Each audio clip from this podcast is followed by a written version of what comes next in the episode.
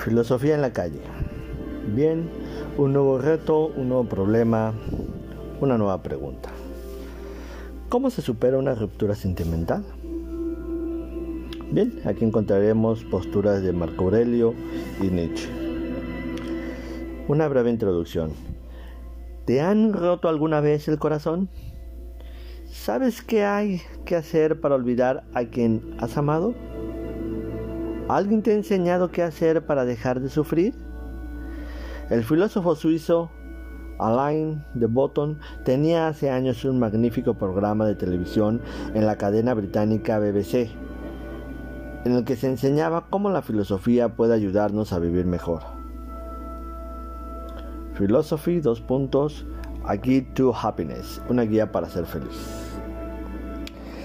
El capítulo dedicado al filósofo francés Michel de Montaigne comienza mostrándonos a un grupo de jóvenes que se graduaban en la Universidad de Cambridge, donde también estudió Alain de Botton. Las imágenes muestran a unos alumnos con talento, inteligentes y preparados para enfrentarse al mundo adulto. Alain consigue convencer al rector de su antigua facultad para realizar el siguiente experimento, someter a los alumnos a un examen de sabiduría. Son preguntas para las que para las que la universidad no nos prepara, pero cuya respuesta necesitamos si queremos llevar una vida feliz. Entre ellas se encuentra esta, ¿cómo terminar una relación? Los estudiantes de Cambridge habían adquirido una preparación que los cualificaba para componer un texto, recordar muchos datos y presentar argumentos coherentes, pero no habían alcanzado la sabiduría suficiente para responder a esa pregunta. ¿Crees que tus estudios desarrollarán en ti la inteligencia necesaria para saber qué debes hacer en un caso así? ¿Te gustaría, te gustaría saber cómo actuar?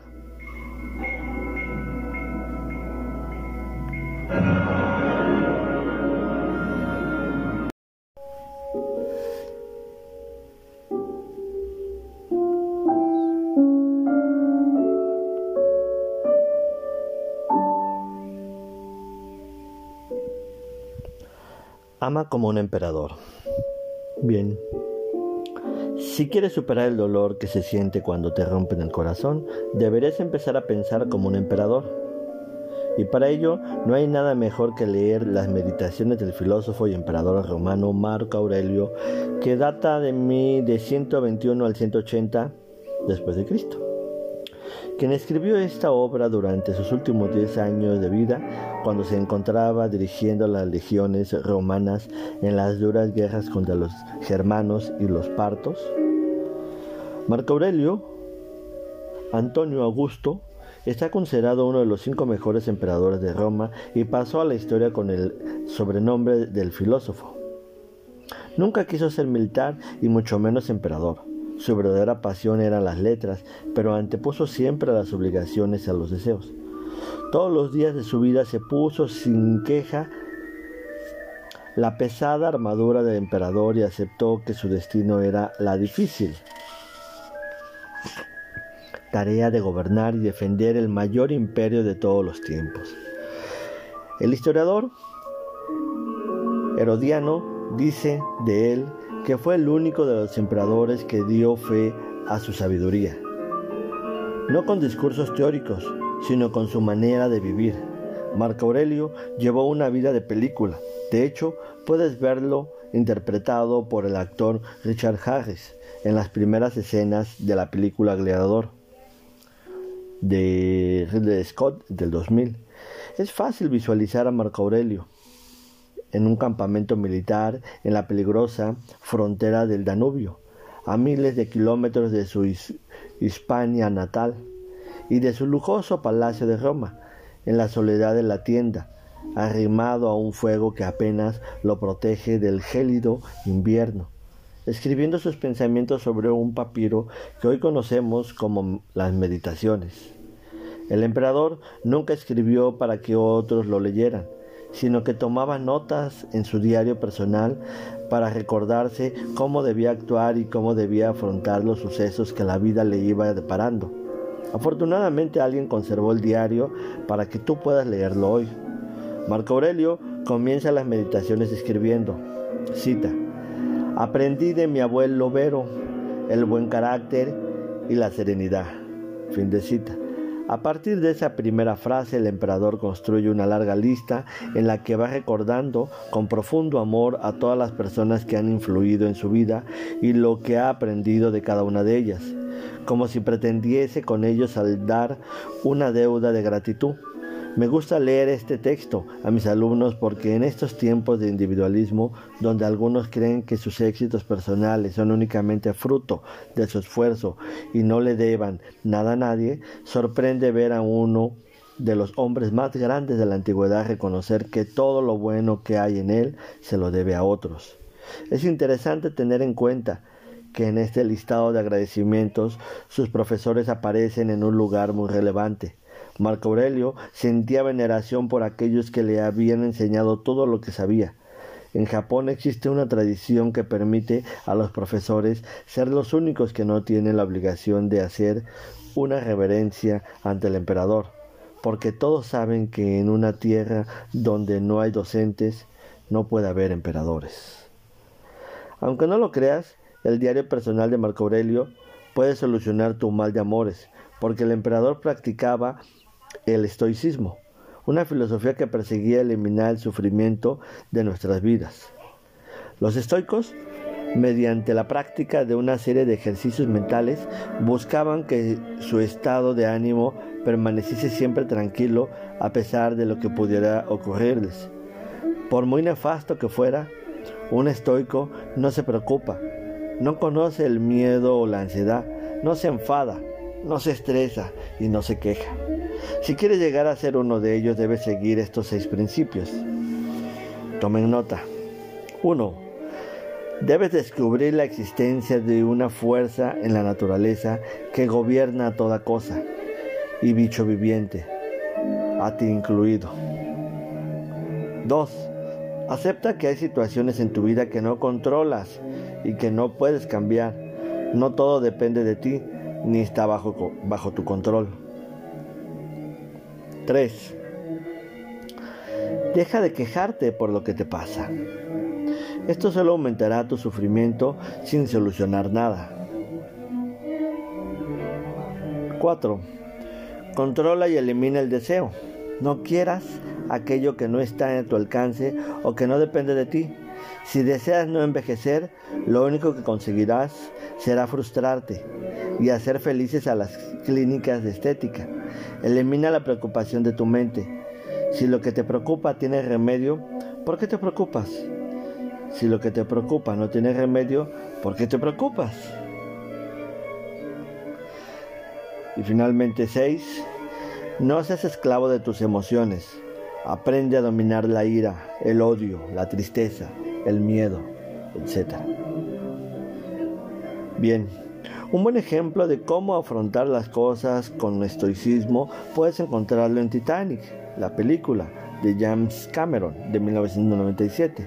La película contiene una escena memorable en la que un cuarteto de músicos decide afrontar la inevitable muerte tocando una bella melodía mientras el barco se hunde. Mientras el resto de los pasajeros se desesperan, Presa del pánico, los cuatro artistas deciden poner fin a sus vidas en total paz y tranquilidad. ¿Se puede vivir así? Sí, y la vida de Marco Aurelio es prueba de ella, ello. ¿Te imaginas poderes aceptar con serenidad que tu pareja ya no te quiere? Despedirte amablemente de ella, darle las gracias por lo que habéis compartido y seguir adelante con tu vida sin conocer el odio y la tristeza?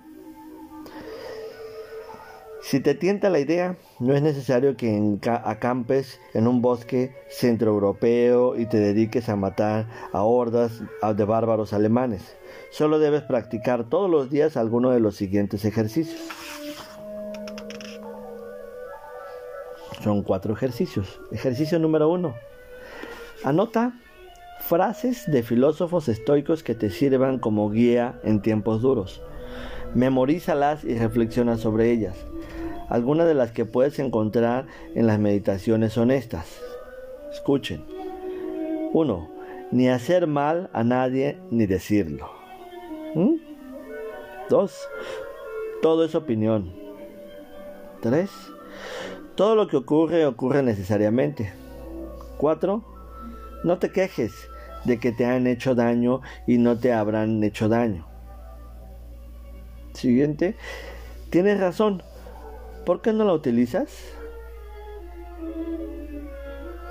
No actúes creyendo que vas a vivir mil años. Abarca pocas, abarca pocas actividades si quieres mantener el buen humor. Eres un alma pequeña que suena, que sustenta un cadáver. Todo es efímero, el recuerdo y el objeto recordado. Sé igual que una roca sobre la que se estrellan las olas. Esta se mantiene firme. Deja de ser tu propio enemigo. Si no está bien, no lo hagas. Si no es verdad, no lo digas. Y finalmente, penúltima, retírate al jardín de tu propio interior. Y ahora sí, finalmente, tu agobio depende solo de ti. Ejercicio número 2. Imagina tu propia muerte y la de tus seres queridos. Esta meditación puede parecerte macabra, pero no es esa la intención.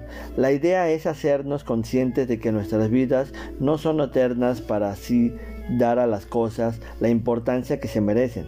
Steve Jobs, el fundador de Apple, era consciente de la importancia de este ejercicio y le confesaba lo siguiente a un grupo de jóvenes que se estaban graduando en la universidad. Cita, cuando tenía 16 años leí una cita que decía algo así como si vives cada día como si fuera el último, es muy probable que algún día hagas lo correcto. Me impresionó y desde entonces durante los últimos 33 años me miro al espejo todas las mañanas y me pregunto, si hoy fuera el último día de mi vida, ¿querría hacer lo que estoy a punto de hacer hoy? Y cada vez que la respuesta ha sido no, durante varios seis días seguidos, sé que necesito cambiar algo. Este es el objetivo. Si quieres, si fueras a morir mañana, ¿querrías hacerlo odiando a tu pareja por haberte dejado? Bien. Tercer, tercer ejercicio. Tendrías que haberlo hecho antes de que tu pareja rompiera contigo, pero te valdrá para tus próximas relaciones. Imagina cosas malas que te pueden pasar. El objetivo es que te prepares para cuando ocurran y medites sobre cómo te gustaría reaccionar ante ellas. Otro beneficio de esta meditación es que cuando estas cosas sucedan te afectarán en menor grado, porque en cierta manera ya las habías vivido. Si tienes pareja, hay probabilidades de que te rompan el corazón. Por muy bien que te encuentres ahora mismo en tu relación, no es descabellado pensar que puede acabar mal. Prueba e imagínate que tu pareja te dice que tiene que hablar contigo y que cuando la escuchas te espera. Que quiere. Te espera. Que quiere dejarlo. Visualiza esa situación como algo inevitable. No hay nada que puedas decir o hacer para que vuelva a amarte. Reflexiona. ¿Cómo te gustaría reaccionar? Imagina las posibles versiones de ti mismo. Lloras y suplicas que no te abandone, te marchas furioso con un portazo o aceptas serenamente que no puedes obligar a alguien a amarte y rehaces tu vida. ¿Cuál de ellas es la mejor versión de ti mismo?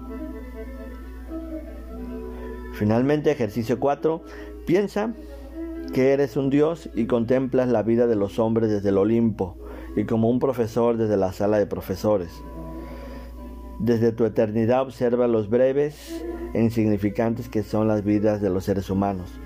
¿No te parece una estupidez desperdiciar el poco tiempo que tienes odiando a quien ya no te ama?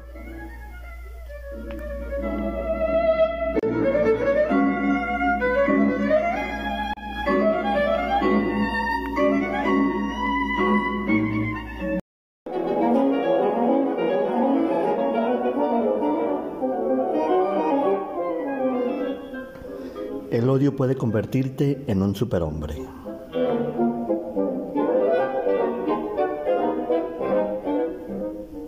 El filósofo alemán Friedrich Nietzsche, de 1844 a 1900, se enamoró perdidamente de la poetisa Rosa Luz Andrea Salomé, de 1861 a 1937. Paul Rey, un amigo del filósofo, le escribió una carta diciéndole que tenía que presentarle a una mujer excepcional, bella, inteligente y apasionada por la filosofía. A Nietzsche le faltó tiempo para viajar hasta Roma a conocerla. Cuando contempló a Lou con sus propios ojos le dijo, ¿de qué estrellas hemos caído para encontrarnos aquí? El filósofo se había enamorado perdidamente. La hermana de Nietzsche llegó a decir que está loco de atar con por ella.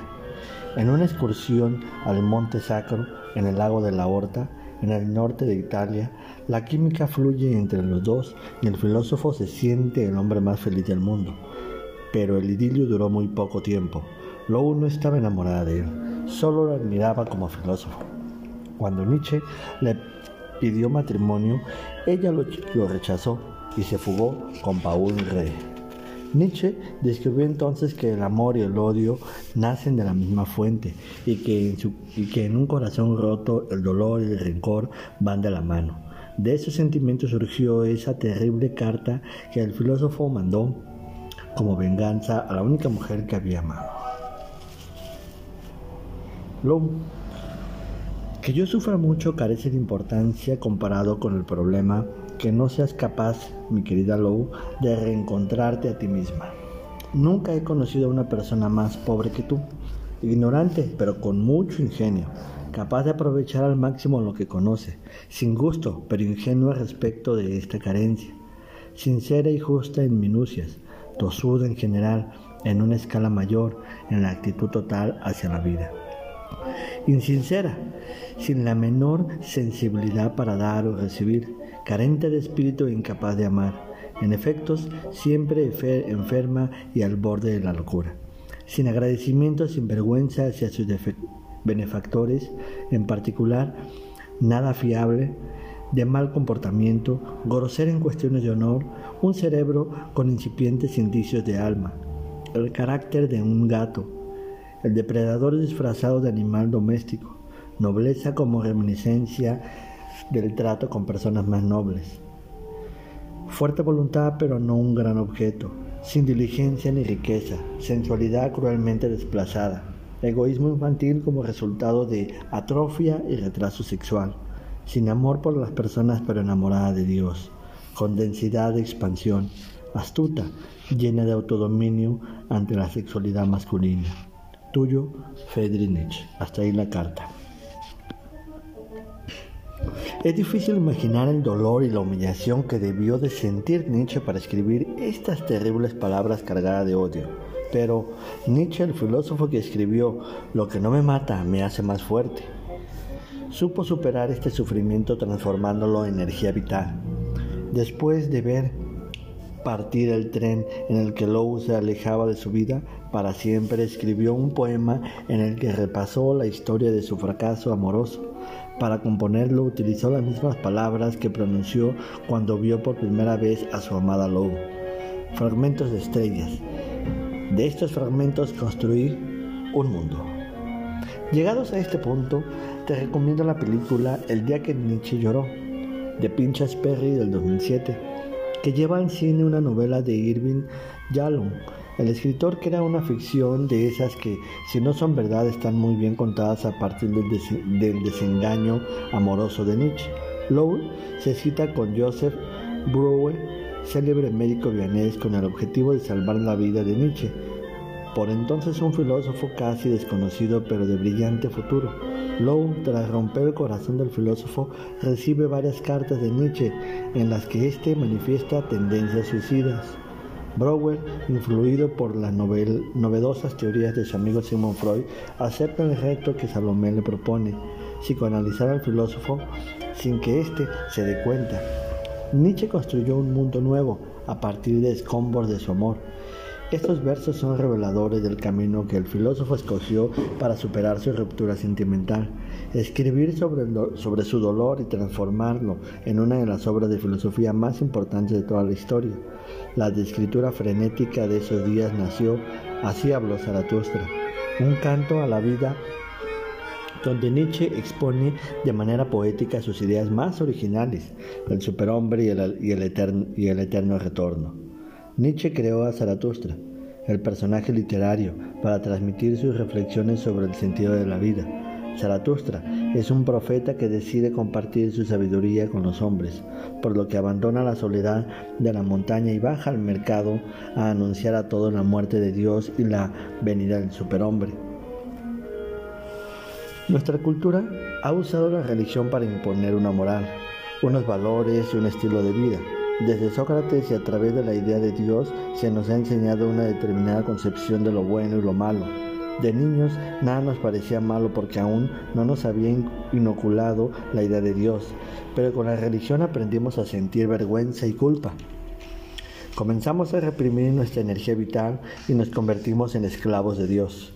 Todos aprendimos, por ejemplo, que la razón debe reprimir y someter los instintos del cuerpo y las emociones. Pero vivimos tiempos en los que la idea de Dios que antes era sagrada se encuentra en crisis. Y eso significa que estamos libres de la terrible carga del pecado. Sin Dios ya no hay pecado y todo nos está permitido. Con ello, Nietzsche no está queriendo decirnos que podemos dedicarnos a asesinar y a violar a quien nos venga en gana, sino que somos por fin libres para crear nuestros propios valores y nuestro estilo de vida. Nietzsche nos invita a dejar de copiar lo que otros nos dictan y a convertir nuestras vidas en una obra de arte. Por ejemplo, a través de la religión se nos inculcó que había una manera correcta de vivir la sexualidad y que el resto era pecado. Sin Dios, ninguna de las diferentes sexualidades es la buena frente al resto. Y eres solo tú el que decide cómo vivirla. El superhombre es aquel que ha aprendido a vivir sin Dios, a amar su vida y que no permite ningún código moral lo reprima Gobierna su vida y no deja que otros lo controlen.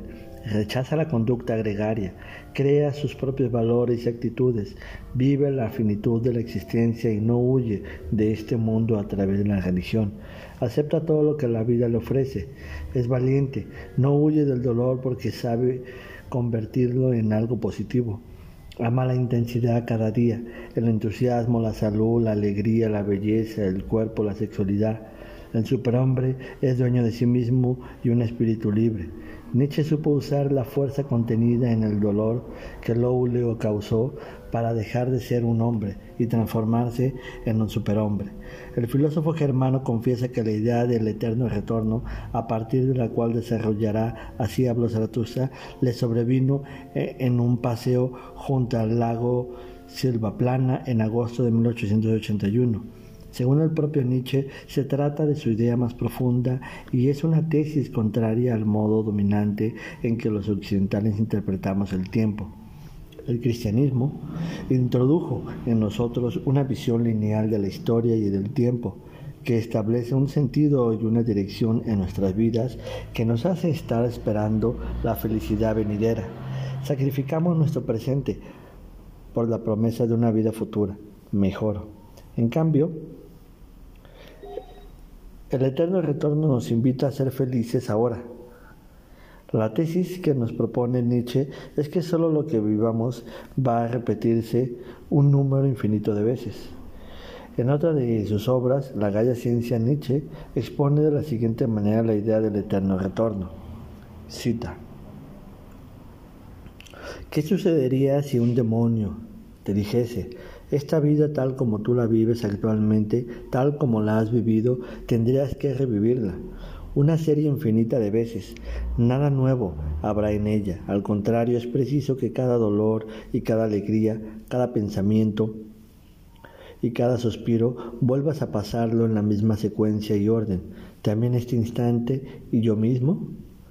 Si este pensamiento tomase fuerza en ti, te transformaría, quizá, pero tal vez también te anonadaría. ¿Cuánto tendrías entonces que amar la vida y amarte a ti mismo para no desear otra cosa sino esta suprema y eterna confirmación? A fin de la cita. Si esta posibilidad te parece terrible, es que estás viviendo la vida sin la intensidad necesaria. Deberías comenzar a convertir cada instante de tu existencia en algo maravilloso que tenga sentido en sí mismo y no como un medio, un simple medio para alcanzar una meta futura. Si llegas a transformarte en un superhombre, considerarás el eterno retorno como algo muy positivo, ya que deberías crear, habrás creado una vida tan intensa y genial que la posibilidad de que se repita infinitas veces te parecerá maravillosa. Si te dieran a elegir entre repetir la misma vida o tener otra diferente, y solo puedes desear volver a vivir esta, te considerarás perfecta e inmejorable. Entonces habrás alcanzado la sabiduría de Zaratustra. El superhombre de Nietzsche acepta la irracionalidad de la existencia. Si tienes que odiar a tu pareja, hazlo. El odio no es ningún pecado ni tampoco ninguna inmortalidad, inmoralidad. Ningún Dios te va a castigar por dar rienda suelta a un sentimiento tan natural e instintivo como el odio. No reprimas tu dolor, acéptalo, muérdelo como el pastor de Zaratustra hizo con la cabeza de una serpiente pero no olvides transformarlo en una fuerza que te empuje a vivir con mayor intensidad.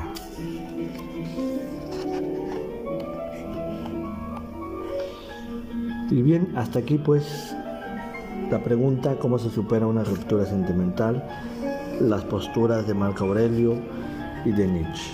Hasta la próxima.